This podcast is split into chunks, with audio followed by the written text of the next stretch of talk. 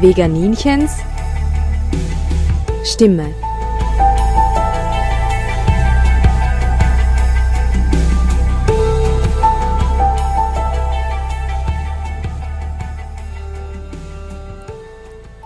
Hallo Welt, hier spricht das Veganinchen. Veganinchens Stimme ist eine Sendung, die sich für die Stimmlosen einsetzt. Keine Stimme, weil sie unsere Sprache nicht sprechen, weil sie aus irgendeinem Grund schwächer sind, keine Stimme, weil irgendwer scheinbar mächtiger ist und Gewalt anwendet. Heute geht es genau wieder darum. Ein Lebewesen denkt, ein anderes zu besitzen und seine uneingeschränkte Macht auszuüben, es zu dominieren, streng zu erziehen und Gewalt anzuwenden. Es geht um Gewalt im Hundetraining. Vorneweg möchte ich sagen, dass ich selbst keine Hundehalterin bin, da ich alte und freilaufende Kaninchen im Haus habe, aber Hunde von Herzen liebe.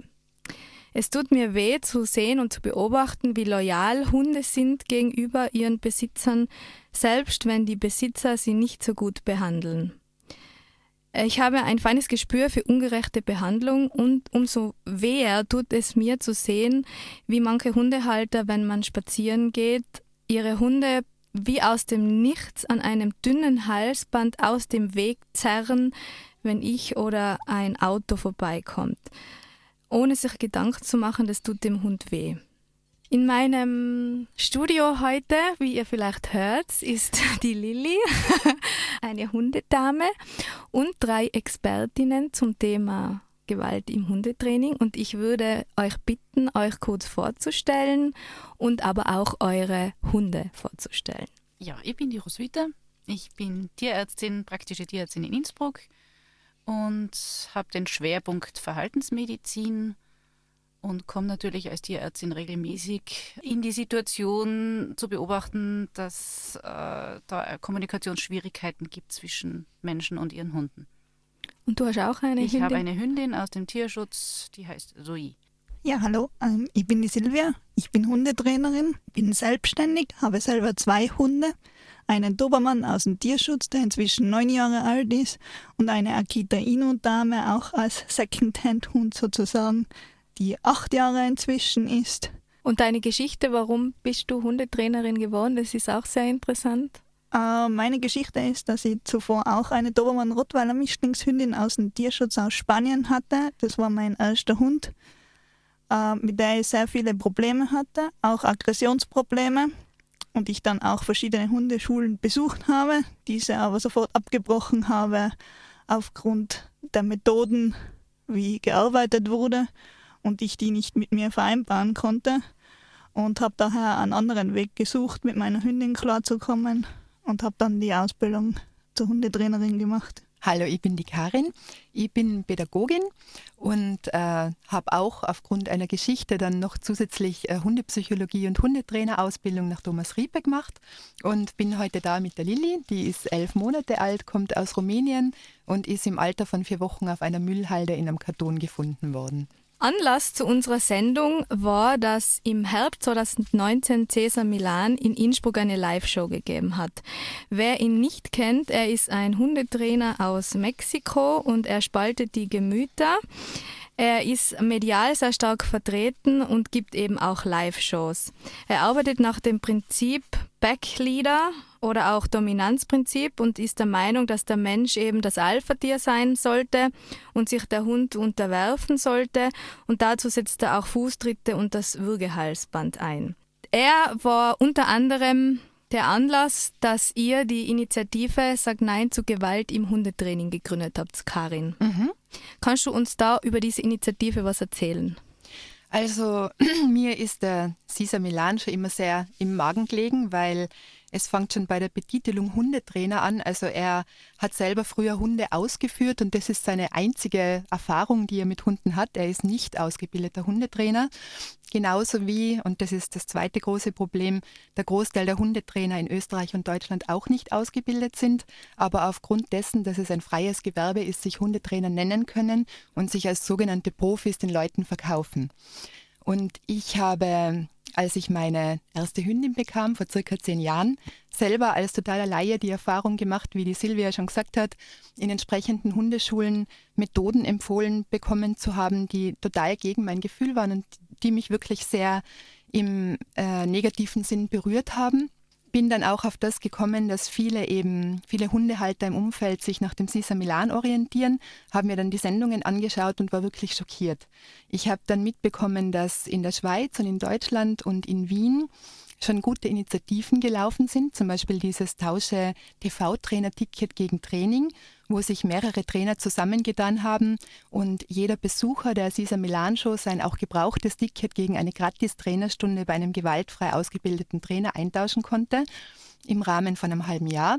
Und das wollte ich mit mehreren Trainern in Tirol, Vorarlberg, Osttirol und Südtirol umsetzen.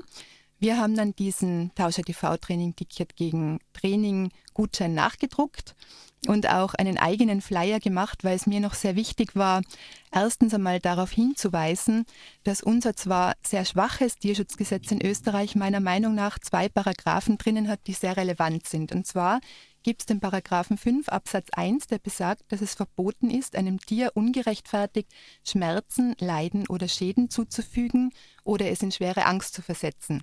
In den meisten Hundeschulen wird mit Schmerzen und vor allem mit Angst gearbeitet.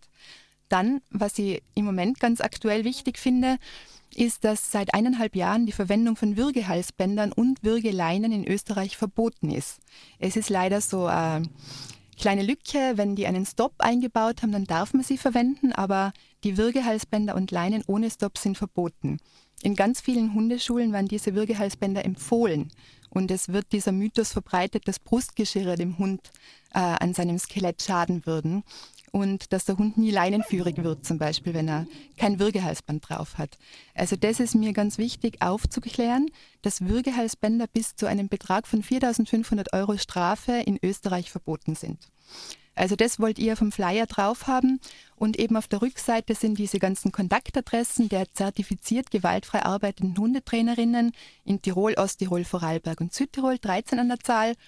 Und wir haben dann 15.000 äh, Flyers und 750 Plakate gemacht, haben die in den besagten Bundesländern plakatiert, bei Tierärzten verteilt und äh, es sind auch mehrere Pressemitteilungen erschienen, Zeitungsartikel und so weiter.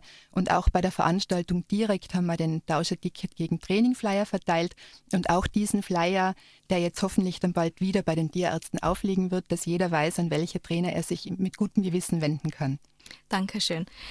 Was ist alles Gewalt im Hundetraining? Vielleicht fangen wir mal bei dem Offensichtlichen an, bei den physischen Schmerzen, Silvia. Was kann man da alles dazu zählen? Also, außer den physischen Schmerzen, die was man jetzt gleich im Kopf hat, wie Schläge, Tritte oder Kneifen, gehört da aber auch der sogenannte Leinenruck dazu. Dies wird gerne gemacht an dünnen Halsbändern, wenn zum Beispiel der Hund nicht in der korrekten Position bei Fuß läuft, dann wird da an der Leine geruckt und dies verursacht natürlich Schmerzen beim Hund. Genau. Es gibt auch noch dünnere Halsbänder wie Schnüre, die werden sogar hinter den Ohren angelegt, weil der Hund da noch schmerzempfindlicher ist. Für Korrekturmaßnahmen. Inzwischen gibt es auch Hundeerziehungsgeschirre, die das Ziehen verhindern sollen, also schnelle Abhilfe, um bessere Leinenführigkeit zu erzielen.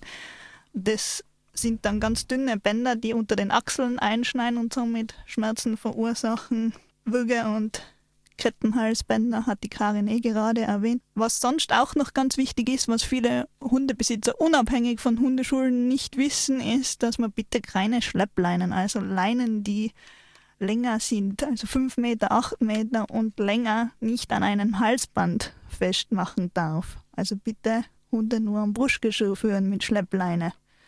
Weil wenn der Hund mit vollem Karacho in die Leine reinrennt, kann er eine Kehlkopfquetschung haben. Hm.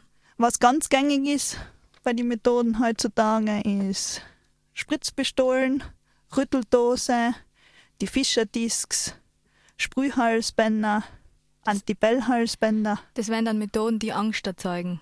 Genau. Das macht man damit äh, eine Situation quasi immer mit Angst verbindet, oder? Wenn er zum Beispiel immer am Gartenzaun bellt, dann spritzt man ihn an, damit er das lässt, oder? So kann ich mir das genau. vorstellen. Genau. Also es führt dazu, dass unerwünschtes Verhalten soll schnell unterbrochen werden. Mhm. Mhm. Dabei ist aber das Problem, das funktioniert zuerst einmal gut, aber der Hund lernt ja nicht, wir lernen ihm das ja nicht positiv kennenzulernen und Alternativen zu bieten, sondern er lernt das ja in Stresssituationen.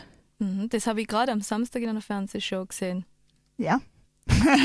also nicht mit Milan, sondern häufig. mit wem anderen, aber ja. ja. ja. ja. Das typische Beispiel wäre jetzt zum Beispiel bei Hundebegegnungen. Mhm. Ich möchte jetzt nicht, dass mein Hund bellt, wenn er auf einen anderen Hund trifft. Ich nehme die Rütteldose und sobald mein Hund bellt mhm. und den Hund anschaut, würde ich die Rütteldose werfen. Mhm. So. Der Hund erschrickt, lasst es, geht weiter, ist eingeschüchtert. Problem bei den ganzen Sachen sind, dass der Hund Fehlverknüpfungen machen kann, in der Umwelt zum Beispiel draußen. Umso weiter die Distanz ist, umso mehr Fehlverknüpfungen kann ich mir mit dieser Methode einbauen, weil der Hund verknüpft es nicht nur mit dem, was er ansieht gerade, sondern auch mit dem Geräusch oder mit dem Geruch zum Beispiel. Und gerade bei Geräuschen nichts generalisiert sich so schnell wie Geräuschangst. Das heißt, das nächste Mal fliegt mir daheim der Schlüssel auf den Boden und der Hund bricht in sich zusammen, mhm. weil er nicht weiß, warum jetzt auf einmal wieder mhm. dieses Geräusch auftaucht, der mhm. Schreckreiz sozusagen. Mhm. Überforderung und Unterforderung gehört auch da dazu? Bei der Überforderung ist heutzutage eben gern, dass die Leute zu schnell zu viel vom Hund erwarten, gerade auch von jungen Hunden. Und Hunde haben sehr intensive Ruhezeiten. Das heißt, auch ein erwachsener Hund sollte 16 bis 20 Stunden Ruhebedürfnis am Hund haben. Die sollten nicht den ganzen Tag auf Strom laufen. Unterforderung ist natürlich genau das Gegenteil. Wenn ich mir jetzt einen Hund zulege und der aber den ganzen Tag arbeiten muss, dann reicht es nicht, wenn ich jetzt zum Beispiel einen Hund habe, der sehr aktiv ist von seinem Wesen her und ich gehe dann mit dem zweimal um den Block rum und der hat keine Möglichkeiten frei zu laufen oder mit Artgenossen in Kontakt zu kommen, einfach seinen ja. individuellen Bedürfnissen nachzukommen. Mhm. Strafbasiertes Hundetraining? Beim strafbasierten Hundetraining ist es so, dass die Hunde in Situationen gebracht werden, wo sie Fehler zeigen müssen oder halt Fehler zeigen und dann werden sie sozusagen bestraft. Also dann kommen die Strafreize. Anstatt ihnen von vornherein eigentlich einen Trainingsaufbau so zu gestalten, dass der Hund schneller versteht, was ich von ihm möchte und den Ablauf relativ fehlerfrei und zügig, also schnell aufbauen kann und ihn immer für das bestätige, was ich von ihm haben möchte. Also das ist das Gegenteil von Loben, oder? Kann ich mir genau. das so genau. vorstellen? Genau. Okay. Und die Rangreduktionsmaßnahmen, was ist das? Das sind zum Beispiel Sachen wie die Hunde sollen immer hinter uns aus der Haustüre hinausgehen oder beim Hineingehen na, Wahnsinn. Der Hund darf nicht auf die Couch oder ins Bett, er sollte nicht erhöht von uns sitzen. Wir müssen davor einen Keks essen, bevor der Hund was zum Fressen bekommt. Der Hund darf kein Spielzeug frei zur Verfügung haben, er darf nicht mehr urinieren, ohne dass ich es ihm erlaubt habe, auf Kommandowort sozusagen. Dann gibt es noch so Beispiele, wie der Hund hat zu Hause eine Hausleine zu tragen oder er hat einen bestimmten Platz, auf den wird er zugewiesen und muss mehr oder weniger den ganzen Tag auf diesem Platz liegen. Streicheln ist auch nur, wenn ich es sage und nicht, wenn der Hund zu dir kommt und das möchte. Wer kommt denn und so weiter Ideen? und so fort. Karin, du hast gesagt, da gibt es auch noch sogenannte alte Methoden. Kannst du da noch ein paar erwähnen? Ja, das, was die Silvia sagt, fällt eigentlich alles darunter. Also diese klassische alte Schule ist einfach, der Mensch ist oben, der Hund ist unten, der Hund ist Befehlsempfänger und hat im schlimmsten Fall überhaupt keine eigenen Lebensimpulse mehr zu zeigen. Also er darf nicht einmal zeigen, dass er spielen möchte, er darf nicht zeigen, dass er gestreichelt werden will. Ich untersage ihm das alles und ich bin der Herr und der Hund ist unter mir. Und nach dieser alten Schule ist es, falls auch oft, ähm, in dieses meiner Ansicht nach den Hund brechen in seiner Persönlichkeit, dass man ihm eben die ganzen natürlichen Bedürfnisse untersagt, wie zum Beispiel, dass er Spaziergang straff an der Leine bei Fuß passiert. Er darf nicht schnüffeln, er darf nicht markieren. Und das sind alles Sachen, die auch für den ähm, körperlichen Zustand des Hundes ganz wichtig sind, weil sie zu Stressabbau auch da sind. Und für die soziale Interaktion dieses Zeitunglesen von Schnüffeln und auch Markieren zu zeigen, hallo, ich war da und die Spuren der anderen Hunde zu lesen, das sind einfach absolute Grundbedürfnisse eines Hundes. Und ich muss mich wirklich selber fragen, wie kann man sich einen Hund anschaffen, wenn man nicht bereit ist, sich so auf ein anderes Wesen einzustellen, dass man auch seine Bedürfnisse ernst nimmt? Ja. Ähm, dazu möchte ich noch sagen, dass die Kunden, wenn sie in eine Hundeschule gehen, die wissen nicht, was sie erwartet. Ich bekomme sehr viele Hundehalter, die in solchen Hundeschulen waren, denen ihr Bauchgefühl aber schon sagt, das möchte ich nicht, den Umgang möchte ich nicht mit meinem Hund.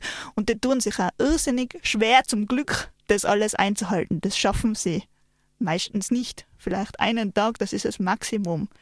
Ich habe auch schon einen, einen wirklich einen aggressiven Welpen ins Training bekommen, wo ich zuerst echt lachen musste am Telefon, wo die Dame mir das damals gesagt hat, weil ich mir gedacht habe, was aggressiver Welpe. Ja, bis ich bei den Menschen zu Hause war beim Erstgespräch und die mir erklärt haben, was ihnen die vorherige Hundetrainerin alles gesagt hat, unter anderem eben diesen ganzen Methoden. Und die haben natürlich auch dann vom Welpen verlangt, dass der nur neben ihnen gehen darf und nicht vor ihnen laufen darf. Und haben sich aber dafür ganz genau an die Minuten gehalten, die was ja Welpe nur spazieren gehen darf. Nur dass der natürlich nur mehr Stress gehabt hat, weil er sich nicht die ganzen sieben Minuten konzentrieren kann und sieben Minuten wieder zurück, dass er nur neben ihnen läuft und sonst nichts macht, geht natürlich nicht. Dann haben wir das alles über den Haufen geworfen sozusagen. Die Familie war sehr glücklich und es ist gleich alles viel besser geworden. Aber es ist schön zu hören, dass es Menschen gibt, die dieses Bauchgefühl oder dieses Herzgefühl haben, da stimmt was nicht. Das ist eine Ungerechtigkeit oder das ist zu viel Gewalt, die dann eben zu dir kommen. Ja, also, dass nicht alle das von vornherein, dass es Menschen gibt, die das hinterfragen. Also, die möchten gar nicht ja. mit ihrem Hund so umgehen. Ja. Und die sind dann auch froh, wenn man es ihnen erklärt, dass das nicht sein muss. Mhm. Roswitha, du als Tierärztin kannst wahrscheinlich etwas über die körperlichen Folgen von Gewaltanwendung sagen. Ja, natürlich. Wobei ich eben ehrlich sagen muss, man kann viele der körperlichen Folgen jetzt nicht eindeutig auf Misshandlungen oder schlechte Erziehungsmaßnahmen, ungeeignete Erziehungsmaßnahmen zurückführen. Äh, was ich aber schon immer wieder habe, sind Hunde, die so chronische Leiden haben, sei es eine Gastritis, sei es so immer wieder Durchfallprobleme, Blasenentzündungen, Hautprobleme, äh, immer beim, im, im Rücken so Verspannungen äh, man die Wirbelsäulenverletzungen und so weiter natürlich, aber das kann man ganz schwer nachweisen, dass das wirklich eindeutig von einer Misshandlung ist. Dritte bis hin zu Schüssen natürlich, also da findet man alles Mögliche. Aber das ist Gott sei Dank relativ selten.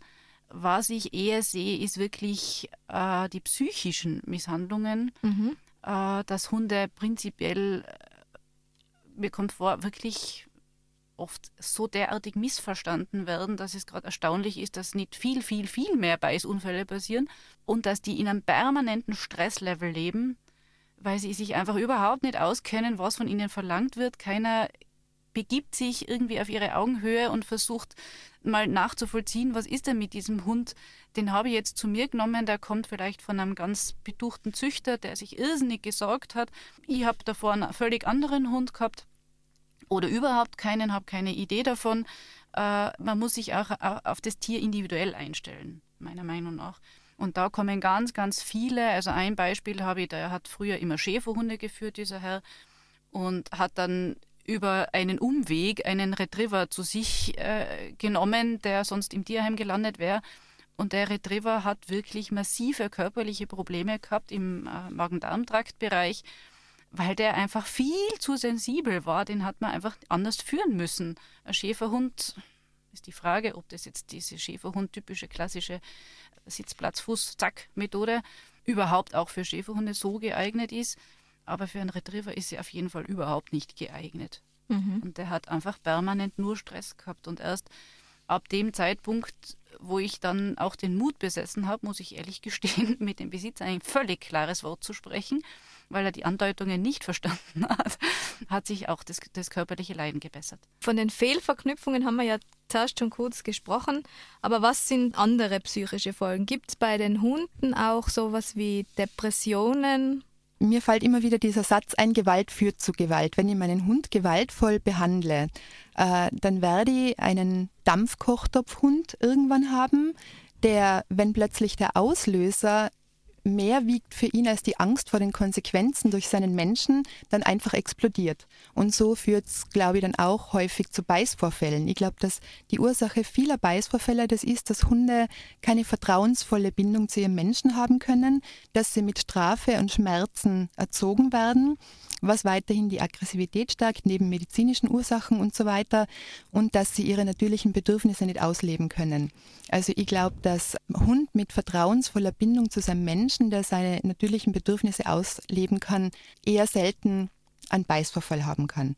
Und da, führt, äh, da gehört für mich eben auch dazu, dass man zum Beispiel seinem Hund beim Spaziergang hilft und ihn nicht in zehn verschiedene Hunde hineinlaufen lässt mit dieser veralteten Ansicht, die machen das schon unter sich aus, sondern seinen Hund und den anderen Hund versucht zu lesen und genau zu beobachten. Und wenn es zu viel ist oder zu kippen droht, diese Begegnung zu unterbrechen, beziehungsweise gar nicht so viele Begegnungen zuzulassen. Das braucht der Hund nämlich gar nicht. Dann kommt es auch unter Hunden meiner Ansicht nach zu weniger Beißvorfällen, wenn man sie nicht immer beide aufeinander zupreschen lässt, ohne Hilfe des Menschen und halt der Stärkere dann sozusagen gewinnt oder der, der so große Angst hat, dass er um sich beißt, halt dann auch beißt. Also es gibt sehr viele Hebel, wo man ansetzen kann, um Beißvorfälle zu verhindern. Und Gewalt im Hundetraining führt für mich auf jeden Fall auch zu Beißvorfällen. Zur Depression fällt mir jetzt gerade auch in dem Zusammenhang Gewalt führt zu Gewalt. Es gibt genug Hundetypen, wo meiner Meinung nach die Gewalt nach innen dann geht. Und ich habe einmal aus der Humanpsychologie diesen wunderschönen Satz gehört, Depression ist eigentlich eine Aggression, die nach innen geht. Mhm. Also eine Autoaggression. Und das erlebe ich natürlich sehr wohl auch, dass Hunde irgendwie einfach in dieses Freezing verfallen und in diese Starre, weil sie sich eben offensichtlich überhaupt nicht auskennen, total überfordert sind. Und ich glaube eben auch, dass ganz viele Menschen das, also dass das Hundetraining eigentlich in erster Linie darauf beruhen sollte, den Hund zu lesen. Das zu lernen, zu lesen, hat der Hund jetzt einen Stress, womit kann ich ihn konfrontieren, was ist ihm zu viel, wo braucht er meine Hilfe äh, inwieweit überfordert ihn jetzt auch schon eben, dass er zehn Hunde kennenlernen muss, wenn er damit überfordert ist, dann übe ich das gezielt, weil es ist ganz, ganz wichtig, dass der Hund das absolut kennenlernt und mit anderen Hunden kommunizieren kann. Und wenn es nur ist, dass er dem ohne großartig aggressiv zu sein, einfach sagt, hey, das interessiert mich jetzt einfach nicht und sich abwendet. Und dass der andere Hund es dann auch versteht, dieses Signal und auf das eingehen kann und sagen, okay, dann halt nicht. Ich kann jetzt nur aus eigener Erfahrung sprechen, weil ich habe ja einen Tarek, mein Dobermann, der kommt ja aus dem Tierschutz. Der hat, wo ich ihn bekommen habe, war knapp zwei Jahre alt und hat 23 Kilo gehabt statt 40 und ist von seiner Vorbesitzerin massiv misshandelt worden, war eben dementsprechend in Hundeschulen, wo mit Kettenbürger und so weiter gearbeitet worden ist. Und beim Tarek ist es so, dass der jetzt nicht mehr, also seit Jahren zum Glück nicht mehr, aber damals noch in der Nacht Albträume hatte. Mhm. Der hat Albträume gehabt und hat dann um sich gebissen im Schlaf. Mhm. Und das ist das erste Mal bei meinem damaligen Freund passiert. Die sind zusammen auf der Couch gelegen, Kopf an Kopf. Er hat Fernsehen geschaut. Der Darek hat aus dem Schlaf aufgeschrien und hat ihn in den Kopf gebissen. Mhm. Ja, wenn der bei die falschen Leuten ist, weißt du eh, was dann mit dem Hund passiert. Und mir ist es dann mhm. noch dreimal passiert, aber Gott sei Dank immer im Winter, wo ich viele Decken gehabt habe. Mhm. Und im Endeffekt, ich kann ihn einfach nicht mehr in der Nähe von mir schlafen lassen, weil die Gefahr zu groß ist, dass wenn er einen Albtraum hat, mhm. dass er jemanden von uns erwischt. Mhm. Und wenn er es jetzt auf, auf der Bettdecke, also wenn er es jetzt auf der Couch oder irgendwo hat, braucht er auch eine gewisse Zeit, bis er wieder zu sich kommt. Mhm. Und ich habe ihn medizinisch untersuchen lassen. Mhm. Da passt neurologisch alles. Aber ich bin mir sicher, dass da die Schlagzeilen dazu passen, Hund äh, beißt Menschen in den Kopf, ohne dass jemand sich Gedanken macht, woher kommt es und der Hund möchte es eigentlich ja. gar nicht. Zum Glück ist nicht viel passiert, weil ja. großer Kopf und ja. aber halt blaue Quetschungen. Ja, es gibt auch andere äh, psychische Folgen, wie zum Beispiel Stereotypien. Kannst du das erklären, was das ist? Also Stereotypien sind Zwangsverhalten, meistens für den Stressabbau, aber ohne Endziel. Das bedeutet, so wie mein Tarek, der hat mehrere Stereotypien, die hat er mitgebracht. Der ist zum Beispiel damals immer in, von der Vorbesitzerin über Nacht in den Garten rausgesperrt worden und hat dann angefangen im Kreis zu laufen. Das macht er heute noch. Damals habe ich ihn eineinhalb Stunden nicht mehr einfangen können. Inzwischen ist er ansprechbar aber du kannst ihn nicht rauslassen, weil er sonst endlos rennt, rennt, rennt, rennt, rennt. Bis zum Umfallen. Damals hat er sogar eine Bauchspeicheldrüsenentzündung gehabt und er hat trotzdem nicht aufgehört zu rennen. Wahnsinn. Und Zwangshandlungen unterscheiden sich dann wie? Zwangshandlungen haben ein Ziel. Das wäre jetzt zum Beispiel, manche Hunde fangen dann an, gern die Pfoten zu lecken, oft wund zu lecken.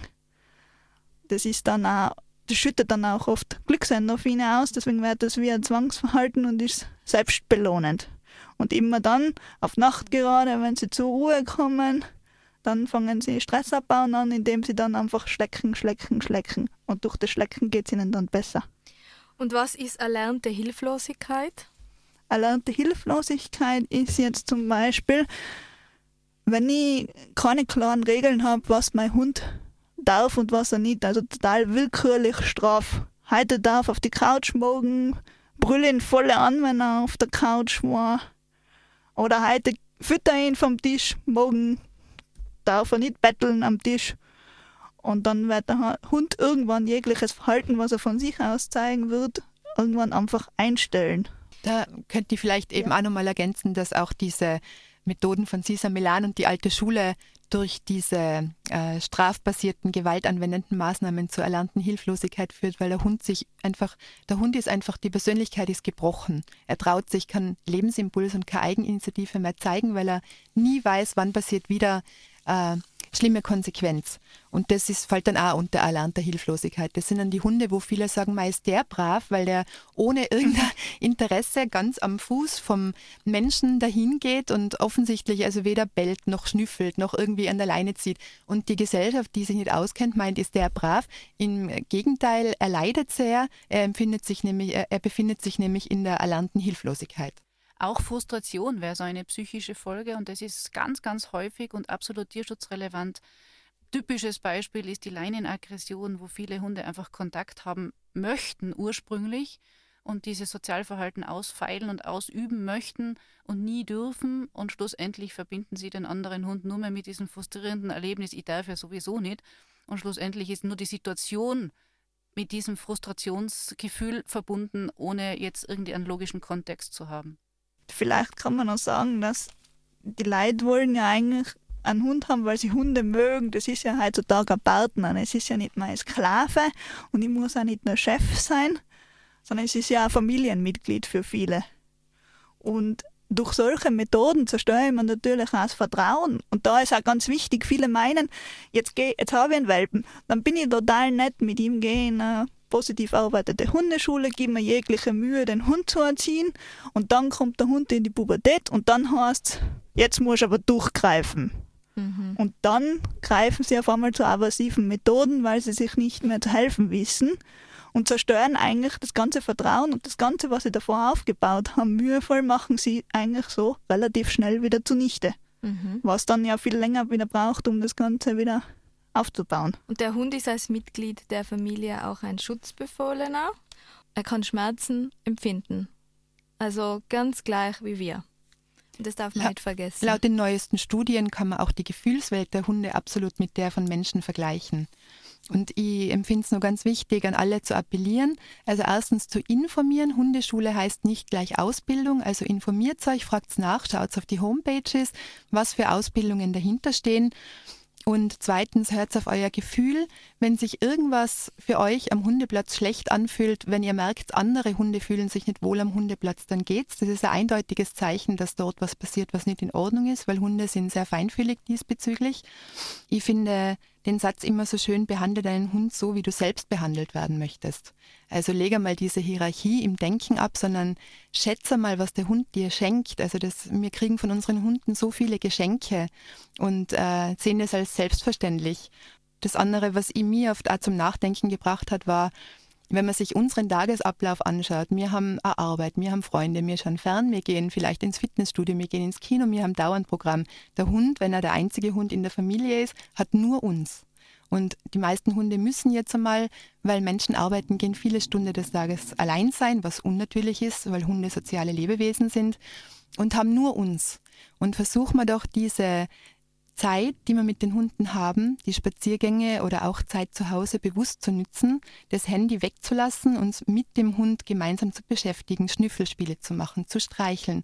Kontakt liegen ist ganz wichtig. Ich habe in der Ausbildung gelernt, als Richtlinie für Leute, die sich jetzt da noch ein bisschen schwer tun, zweimal 15 Minuten am Tag streicheln, zweimal 15 Minuten am Tag Kontakt liegen. Ein Hund, der nicht im Bett beim Mensch schlaft, braucht Kontakt liegen. Jede Hundegruppe liegt beieinander. Und das sind alles Sachen, die zum Wohlbefinden des Hundes beitragen.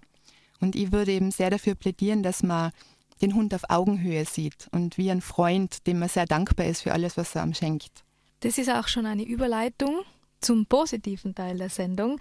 Wie geht's richtig? Wichtig ist einfach, dass ich über positive Assoziation arbeite. Heutzutage kann man alles positiv aufbauen. Man braucht sich zum Beispiel nur mal das Medical Training anschauen. Wenn ich da zum Beispiel, das haben sie ja eigentlich mit den Zootieren angefangen, da kam man keiner auf eine Idee, dass ein Zebra einfach packt oder ein Löwen einfach packt und die haben die Krallen einfach schneidet und da muss er jetzt durch. Mhm. Der Hund aber schon. Und inzwischen gibt es so viele Wege über Kooperation, was so schön ist zum Sehen. Ich kann nur sagen, es lohnt sich. Man muss natürlich Zeit investieren und Geduld haben, aber es lohnt sich.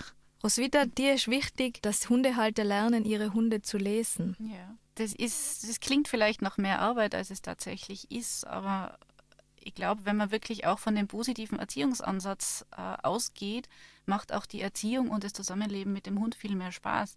Weil ich nicht immer nur schaue, was, was macht er jetzt schon wieder falsch? Oh Gott, das könnte ihn das, das ausarten. Nein, ey, dieser vor mir durch die Türe gegangen, um Gottes Willen, was mache ich jetzt? Immer dieser Stress, das, das kann es ja nicht sein. Und das ist auch für einen Menschen ein Stress. Und wenn ich aber wirklich sage, okay, es ist eigentlich völlig egal, ich habe den Punkt und den Punkt und den Punkt und das will ich jetzt durchsetzen, wie verklicke ich das diesem Hund, äh, dass er weiß, und er macht das völlig automatisch, indem ich ihn einfach, wenn er es zufällig mache, belohne, das Wort sage, belohne, ihn lobe und ihm die Aufmerksamkeit gebe. gebe. Und ich glaube, dass es auch ganz wichtig ist, dass man als Mensch präsent ist für den Hund. Das ist wahrscheinlich bei den Kindern genau das Gleiche dass ganz viele Probleme eigentlich daraus entstehen, dass wir auf hunderte Hochzeiten gleichzeitig tanzen müssen, müssen oder wollen. Und äh, dass die Tiere natürlich, wie die Karin schon gesagt hat, der Hund hat eigentlich im Haushalt nur uns als Bezugsperson, ist ein hochsoziales Tier, liest uns zehnmal besser, als wir ihn lesen können und je lesen werden können.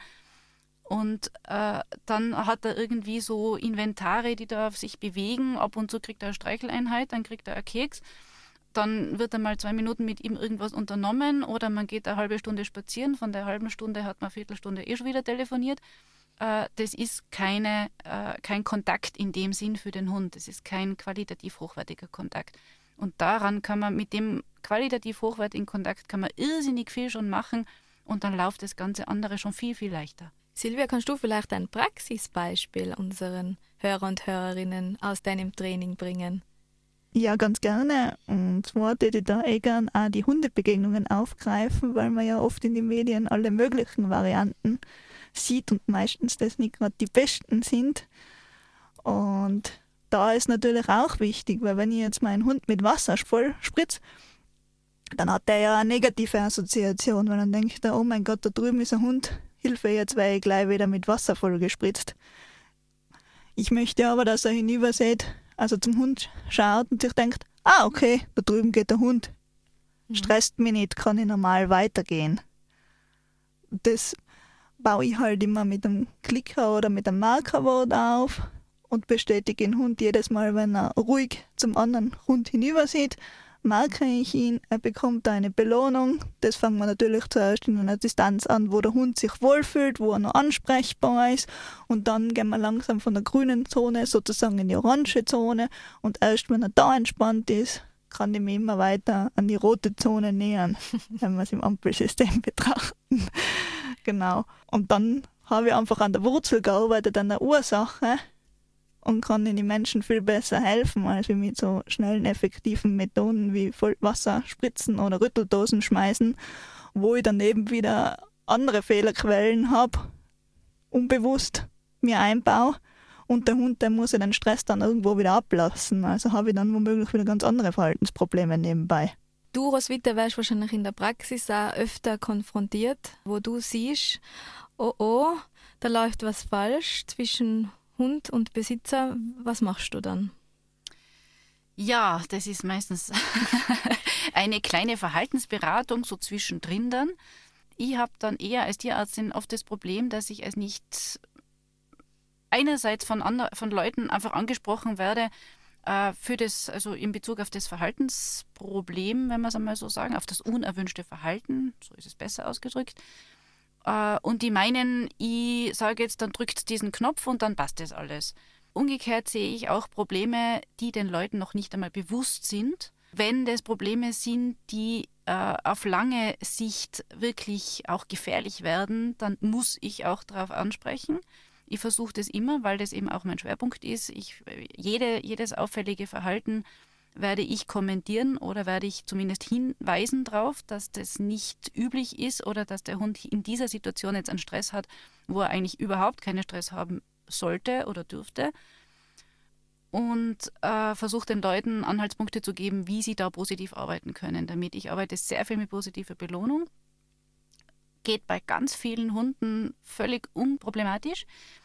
Ähm, das Problem ist, dass die Leute dann daheim nicht äh, weiter üben und der Hund kommt das nächste Mal zum Krallenschneiden, wir haben das gleiche Theater wieder. Und mhm. dann wieder dauert es halt eine halbe Stunde, bis wir die Krallen oder vielleicht auch nur einen Teil der Krallen geschnitten haben, äh, wenn sie schon so lang sind, dass man gar nicht mehr aufschieben kann. Äh, aber mit positiver Bestärkung und äh, Tellington Touch Methoden zum Teil geht es unter Umständen dann schon auch, dass man das halt durchzieht. Aber ich finde es immer schade, dass der Hund zuerst einmal so einen Stress haben muss. Die Leute haben einen Stress, der Hund hat einen Stress. Äh, es kostet irrsinnig viel Zeit äh, für so eine äh, vergleichsweise kleine Maßnahme. Ich sage jetzt nichts, wenn der in ein Auto gelaufen ist und ich muss den jetzt irgendwie in Narkose legen und kann jetzt leider nicht darauf Rücksicht nehmen, ob er sich die Pfoten angreifen lassen will oder nicht. Aber ein, ein gesunder Hund, der wirklich nur zum Gallenschneiden da ist, finde ich es eigentlich echt schade, dass man da nicht daheim schon vorarbeiten kann dir wäre noch wichtig, etwas zu den Billigwelpen ja. zu sagen. Die ganz, ganz wichtigste Phase für einen Hund ist meiner Meinung nach wirklich von der Geburt weg bis zur zwölften Lebenswoche. Da wird quasi die Hardware programmiert von diesem Hund. Und wir haben zunehmend in der Hundepopulation bei uns jetzt Hunde, die eben aus Tierschutzkreisen kommen, entweder Billigwelpen oder irgendwelche geretteten Hunde. Und diese Hunde lernen bei uns zum ersten Mal, wie Gras aussieht oder wie, wie man, dass man spazieren geht. Das ist für die ein völlig fremdes Konzept. Die waren unter Umständen noch nie in einem geschlossenen Raum. Und es ist für viele Besitzer unvorstellbar, was der Hund eigentlich jetzt an neuen Sachen, das können die sich gar nicht ausmalen, aus welcher Welt dieser Hund kommt und was er jetzt auf einmal alles können soll. Und es ist ganz schade, weil da könnte man schon ganz früh in ganz sanften Dosen anfangen zu trainieren mit diesem Hund, indem ich ihm einfach nur Zeit gebe. Da brauche ich gar nicht großartig was tun. Ich bin als Bezugsperson ansprechbar, ist ganz wichtig. Und ich gebe diesem Hund die Zeit zu lernen und zu beobachten. Und mit dem Beobachten lernen diese Hunde natürlich eh schon sehr viel. Ab der zwölften Woche ist die, diese Hardware-Programmierung sozusagen mehr oder weniger abgeschlossen. Dazu zählt aber auch bei dieser Programmierung, wenn die Hunde zu wenig Reize gekriegt haben in diesem Alter, dann passiert es im Gehirn, dass schon bestehende Nervenbahnen wieder zurückgebaut werden. Die müssen unbedingt bis zur eigentlich achten Woche bespielt werden, sonst bauen die sich wieder ab. Wenn ich jetzt so einen Käfighund habe, der wirklich nichts anderes gesehen hat als seine vier Käfigwände und dann hergekarrt wird, und auf einmal mit 100.000 anderen Hunden Kontakt haben soll, mit 100.000 Menschen, mit, mit Kindern, mit Fahrrädern, mit Kinderwegen, mit LKWs, mit Fehlzündungen bei Mopeds, der kann nur überfordert sein. Mhm. Und diese, diese zu wenig bespielte Hardware sozusagen ist mindestens genauso relevant wie eine, also ist eigentlich dann mündet in eine Überforderung dieses Hundes rein. Mhm. Und diese ganzen, also diese ersten zwölf Wochen, diese ganze Zeit ist ganz essentiell für ein Hundeleben. Natürlich das erste Jahr, was er da dann noch lernt und miterlebt äh, und sich in die, in die Hunde- wie auch Menschengesellschaft reinfindet und reingeführt wird. Da gibt es äh, noch ein, einige sensible Phasen, wie die Pubertät.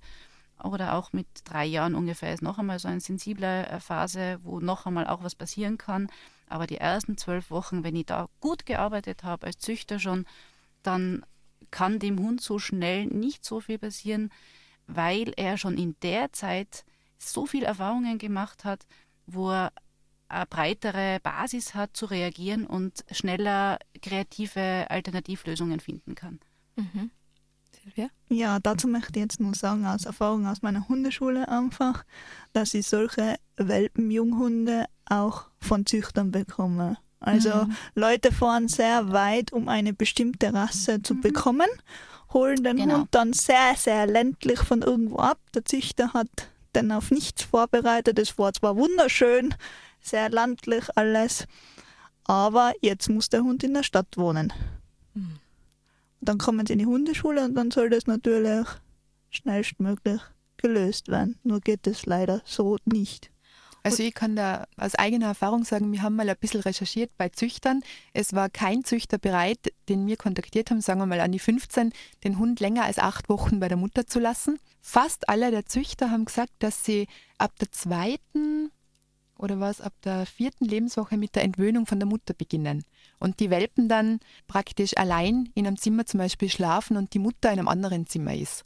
Also da passiert auch schon ganz viel, wo es am wo man sich einfach denkt, warum? Und das heißt eben immer mehr, dass ähm, verhaltensauffällige Hunde, denen es nicht gut geht, wirklich auch aus sogenannten guten Züchterkreisen kommen, aufgrund solcher Sachen meiner Ansicht nach auch, oder? Mhm. Ja. Genau. Und dann hast du ja auch die sogenannten Hobbyzüchter, vor allem gerne Bauern, wo die Hunde gar nicht ins Haus hinein dürfen, sondern irgendwo draußen halt die ganze Zeit im Stall aufwachsen. Und dann noch Geld da noch. Für das. Natürlich. Nein, weil du hast gesagt, hast, was wieder die Tierschutz, also das, das ist eher so Mafia-mäßig aufgebaut, denke ich, mit die, mit die Billigwelpen und die das dann als Ja. Tierschutzhunde Sehr verkaufen, schon, ja. Mhm. auf Kosten der wirklich Hilfesuchenden wahrscheinlich. Weil, Absolut. Es geraten dann oft alle Tierschutzorganisationen in Verruf, was sehr schade ist, weil da sehr viele und ich würde meinen, die meisten eine sehr wichtige Tierschutzarbeit leisten, eben Mhm. in Ländern, wo es halt vor Ort weniger Organisationen gibt, die wirklich äh, die Kapazitäten haben, Tierschutz zu machen. Da gehen halt dann österreichische Organisationen oder auch Deutsche hin und da gibt es wirklich sehr viel seriöse. Und äh, das ist eben auch wichtig, dass man recherchiert und sich Infos einholt.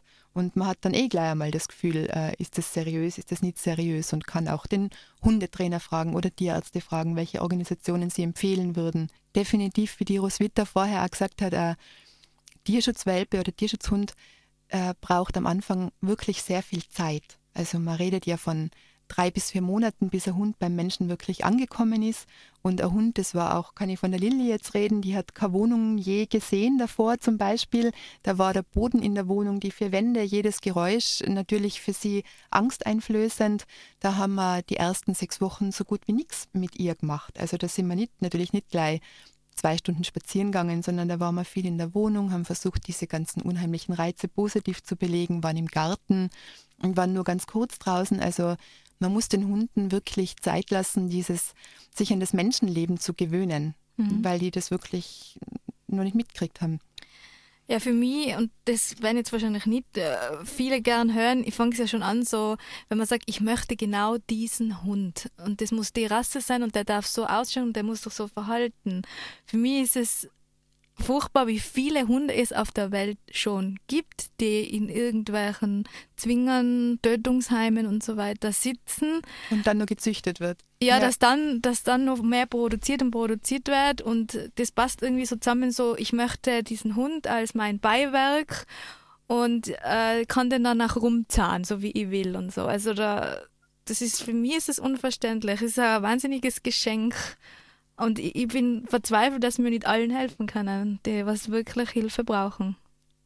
Und umso schlimmer finde ich es dann, wenn ich vor meinen Kunden sitze beim Erstgespräch und die sagen dann, wenn man sie fragt, ob sie sich kastrieren lassen oder nicht, die Hündin jetzt zum Beispiel, und sagen, einmal soll sie Welpen kriegen.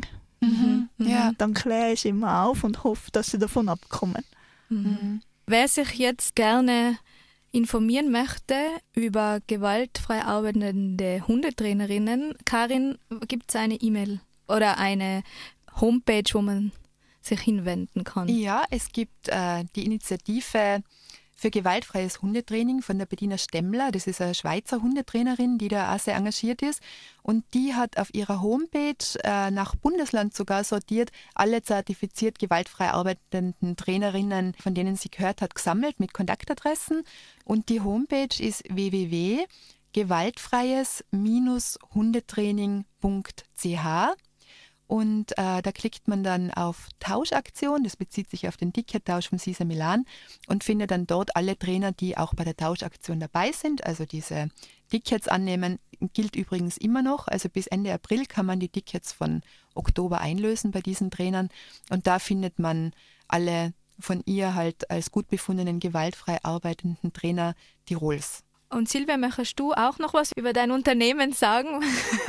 Ein bisschen Werbung darfst du schon machen. also ihr seid natürlich alle herzlich bei mir. Willkommen in der Hundeschule. Mein Angebot findet ihr unter www.hundetraining-pfotenspaß.com. Man kann bei mir normalen Grundgehorsam machen, Welpenschule, ich mache Trickkurse, besch verschiedene Beschäftigungskurse, Pferdenkurse. Genau. Aber natürlich auch, wenn man jetzt eben an Hundebegegnungen üben möchte oder nicht möchte, dass sein Hund einen Jogger packt oder die Nachbarn verbellt, dann mhm. darf man natürlich auch anrufen. Und wer zu einer der besten Tierärztinnen in Innsbruck möchte, genau. Roswitha Hoffmann mit einem F einem F-N in Innsbruck, Schwerpunkt eben Verhaltensmedizin. Das gilt jetzt für einerseits Untersuchungen, wenn man das Gefühl hat, man kommt irgendwie beim Trainieren nicht richtig weiter, dann steckt da ganz oft ein körperliches Problem dahinter. Kann ein hormonelles Problem sein, wie eine Schilddrüsenunterfunktion oder eben wirklich ein körperliches Problem ganz, ganz oft höre ich in der Praxis, der ist so stur, der geht nicht weiter, ich muss ihn immer nachziehen. Dann kriege ich schon wirklich die Krise, weil ich mir denke, es geht kein Hund nicht, nicht weiter, wenn er nicht ein Problem hat. Mhm. Sonst geht er schon weiter. Also entweder er hat was zum Schnüffeln oder irgendwas anderes zum Anschauen und geht deswegen nicht weiter. Oder er hat so Schmerzen, dass er nicht mehr weiß, wie er gehen soll. Und ich kenne auch genug wirklich alte Hunde, die offensichtlich für mich nicht mehr wissen, wie sie gehen sollen und trotzdem mitlaufen oder hoppeln oder irgendwie sich weiter bewegen und die Leute überzeugt davon sind, dass es dem Hund wunderbar geht und da überhaupt kein Problem besteht, weil sie es nicht sehen, dass der, dieses Gangmuster nicht, nicht physiologisch ist. Ich gehe auch eben als Verhaltensmedizinerin dann doch äh, auch mit Angsthunden äh, ab und zu äh, doch so weit, dass eine medikamentelle Unterstützung, sei es auf pflanzlicher Basis, Bachblüten, ich arbeite auch kinesiologisch, äh, energetischer Ebene, dass man die unterstützt, dass sie schneller mit ihrem Angstproblem äh, zurande kommen, weil Angst blockiert Lernen auf jeden Fall. Stress und Angst blockieren. Wenn ich blockiert bin, kann ich nichts lernen, kann ich nichts aufnehmen und bin auch nicht kreativ genug, alternative Lösungen selbst zu finden oder auch nur anzunehmen. Mhm. Und das muss man ab und zu ein bisschen medikamentell unterstützen für ein paar Wochen oder Monate. Kann man mit einem Krückstock vergleichen. Wenn ich mal den Fuß gebrochen habe, dann muss ich halt derweil auf Krücken gehen, bis das zusammengeheilt ist. Einzelne Kandidaten sind quasi rollstuhlpflichtig ein Leben lang. Mhm. Aber dafür haben sie ein stressfreies oder stressfreieres Leben und insofern mhm. finde ich es absolut gerechtfertigt, denen auch medizinische Hilfe, wie es auch im Tierschutzgesetz gefordert ist, zukommen zu lassen. Was mir noch eingefallen ist, auch in der Natur, wenn man das beobachtet, das bezieht sich jetzt nicht einmal unbedingt nur auf Hunde, aber eine richtige, äh, eine richtige Führungspersönlichkeit braucht so gut wie nie Gewalt. Die steht einfach nur da, die kommuniziert mit sehr subtilen körperlichen oder mimischen Zeichen und richtige Gewaltanwendung, wie wir es mit dem Leinenruck oder mit Unterwerfen oder was auch immer da äh, nach der wirklich alten Hundeschule mittlerweile, Gott sei Dank, gibt es jetzt schon genug andere Ansätze, äh, was man da so erlebt hat, äh, das kommt so gut wie nie vor. Das ist ganz, ganz selten und nur in wirklichen ausgewählten Situationen. Mhm. Und jetzt ist noch Zeit für die Uli, die eigentlich auch bei unserer Sendung dabei sein wollte, aber aus Krankheitsgründen kurzfristig abgesagt hat. Ja, guten Morgen, Christina. Danke, dass ihr noch ein bisschen Zeit für mich übrig habt. Für mich ist jetzt einmal ganz wichtig, grundsätzlich zu sagen, dass leider im Fernsehen immer vermittelt wird, dass sich das Verhalten eines Hundes in Bezug auf Training in relativ kurzer Zeit verändert das ist definitiv nicht so. Verhalten zu verändern ist ein Prozess und es dauert. Und da muss man schon äh, geduldig sein einfach. Und das ist das Problem im Fernsehen, dass das komplett falsch vermittelt wird. Ich habe die Erfahrung gemacht, jetzt zum Beispiel bei meinem Hund. Ich habe zwei schwierige Hunde. Ich habe einen Terrier, der war sehr aktiv als Welpe und Verhalten hier mit Strafe zu verändern, wäre mit Sicherheit in die Hosen gegangen in Bezug. Der Hund war mir wahrscheinlich in der Aggressivität abgerutscht. Wenn ich jetzt aber geduldig bleibe und ruhig bleibe und im Alltag schaue, dass ich eine gute Bindung mit den Tieren habe, nachher habe ich mit großer Sicherheit die Chance, dass sich das Verhalten positiv verändert. Mein Labradorrüde war ein sehr ein ängstlicher Hund und ist sehr äh, vorsichtig, wenn er fremde Menschen sieht oder fremde Hunde, Kontakte findet er ganz blöd. Auch bei ihm war ganz wichtig, an vorderster Front mit der Bindung zu arbeiten, dem Hund immer Rückenstärkung, Sicherheit zu geben, sich selber Gedanken zu machen, was braucht mein Hund in der Situation? Gehe lieber in die Distanz und mache die Dinge langsam und mit Gefühl und auch mit Wissen, klar mit Trainingswissen. Aber nachher habe ich das, was jeder Hundehalter will, nämlich einen, so einen, einen sicheren, gefestigten Hund. Und wenn ich sehe, es ist ein Reiz im Umfeld, wo der Hund sich schwer tut, weißt, da gebe ich der Roswitha ganz äh, äh, gerecht, ich muss natürlich den Hund körpersprachlich auch lesen können.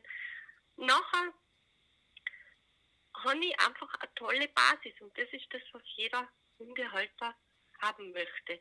Eine schöne Beziehung, eine schöne Bindung.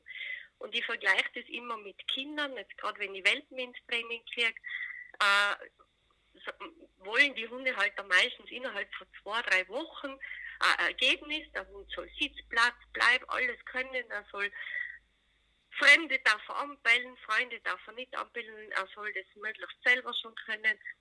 Aber gebt doch diesen, diesen Babys die Chance, sich zu entwickeln, reinzukommen in das Ganze und ähm, Vertrauen aufzubauen und ein friedliches Leben zu haben, so wie wir mit Kindern auch. Ich schlage meine Kinder auch nicht gleich, wenn nicht irgendwie ein Verhalten sofort funktioniert.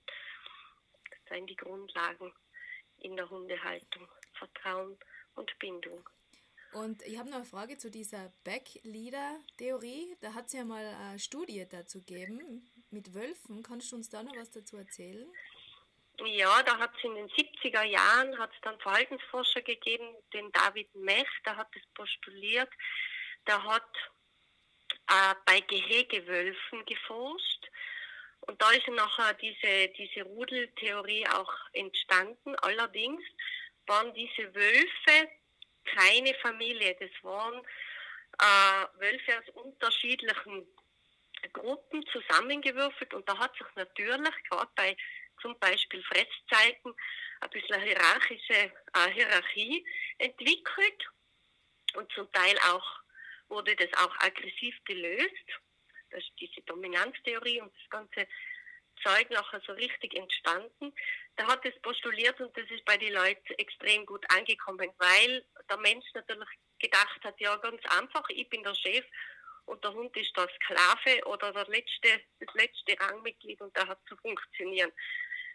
Dieser David Mech hat nachher ein bisschen später in, äh, bei freilebenden Wölfen in Kanada geforscht und hat festgestellt, dass das überhaupt nicht so ist dass äh, Wölfe im Rudel leben, als Familie. Ein Rudel ist immer eine Familie, ist immer Mama, Papa, Kinder. Und hat festgestellt, dass das eigentlich äh, extrem ähm, sozial abläuft. Das ist vergleichbar mit der Sozialstruktur des Menschen. Also der, die Wölfe schauen, dass der Nachwuchs, dass dem gut geht, dass er da gut aufgezogen wird und da gibt es eigentlich sehr, sehr wenig Konflikte. Gell? Er hat es dann auch postuliert, aber leider ist es dann nicht mehr so angekommen. Aber das finde ich ganz wichtig, dass man das weiß, dass diese Rudelführer-Theorie eigentlich schon lange widerlegt ist und dass das überhaupt nicht haltbar ist. Und das nächste, was für mich auch ganz wichtig ist, der Wolf und der Hund seien heute nicht mehr dieselbe Art. Wir sind auch kein Affen mehr, haben gleich viel DNA wie der Aff oder der Mensch hat gleich viel DNA wie der Aff und der Hund ist kein Wolf mehr.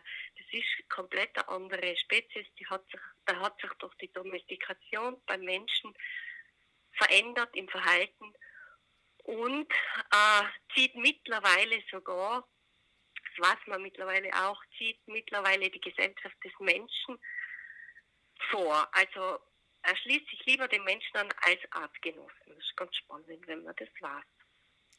Vielen Dank, liebe Ulrike. Ich wünsche dir weiterhin gute Besserung. Ja, danke. Und jetzt sind wir auch schon am Ende der Sendung angelangt. Möchte irgendwer noch irgendwas ganz Wichtiges sagen? Ich würde mir wünschen, dass in Österreich die Ausbildung zum Hundetrainer etwas vereinheitlicht wird und dass man auch leichter erkennen kann, welcher Trainer welche Ausbildung hat und wie arbeitet vor allem. Das wünsche ich mir schon lange. Ja, das wäre mein äh, Hauptanliegen. Ich würde sonst sagen, jeder Mensch, der sich einen Hund zulegen möchte, informiert euch vielleicht schon im Vorhinein. Es gibt einen sehr empfehlenswerten Verlag, das ist der Animal Learn Verlag, wo eigentlich zu jedem Thema sehr interessante Bücher erschienen sind. Dann würde ich auch noch dazu aufrufen, wer Gewalt beobachtet, schreitet ein. Also ihr könnt die MÜG anrufen. Die MÜG ist für Hundevorfälle zuständig und äh, helfen wir doch den Hunden. Die sind oft ihrem Menschen ausgeliefert. Man sieht sie kurz um den Block gehen und sind, sind sie wieder bei den Menschen drinnen und niemand schaut hin. Also wenn ihr Gewalt beobachtet, schreitet ein, ruft die MÜG an, konfrontiert die Leute und informiert euch selber. Das wäre für mich auch noch wichtig. Ja, das ist auch ein sehr wichtiger Punkt. Vielen Dank, dass ihr gekommen seid. Ich glaube, es ist eine sinnvolle, wichtige Sendung. Ich hoffe, dass Sie viele anhören werden. Mögen alle fühlenden Lebewesen auf dieser Welt glücklich und frei sein, mögen all meine und unsere Worte, Daten und Gedanken zu diesem Glück und zu dieser Freiheit beitragen. Bis zum nächsten Mal, eure Christina.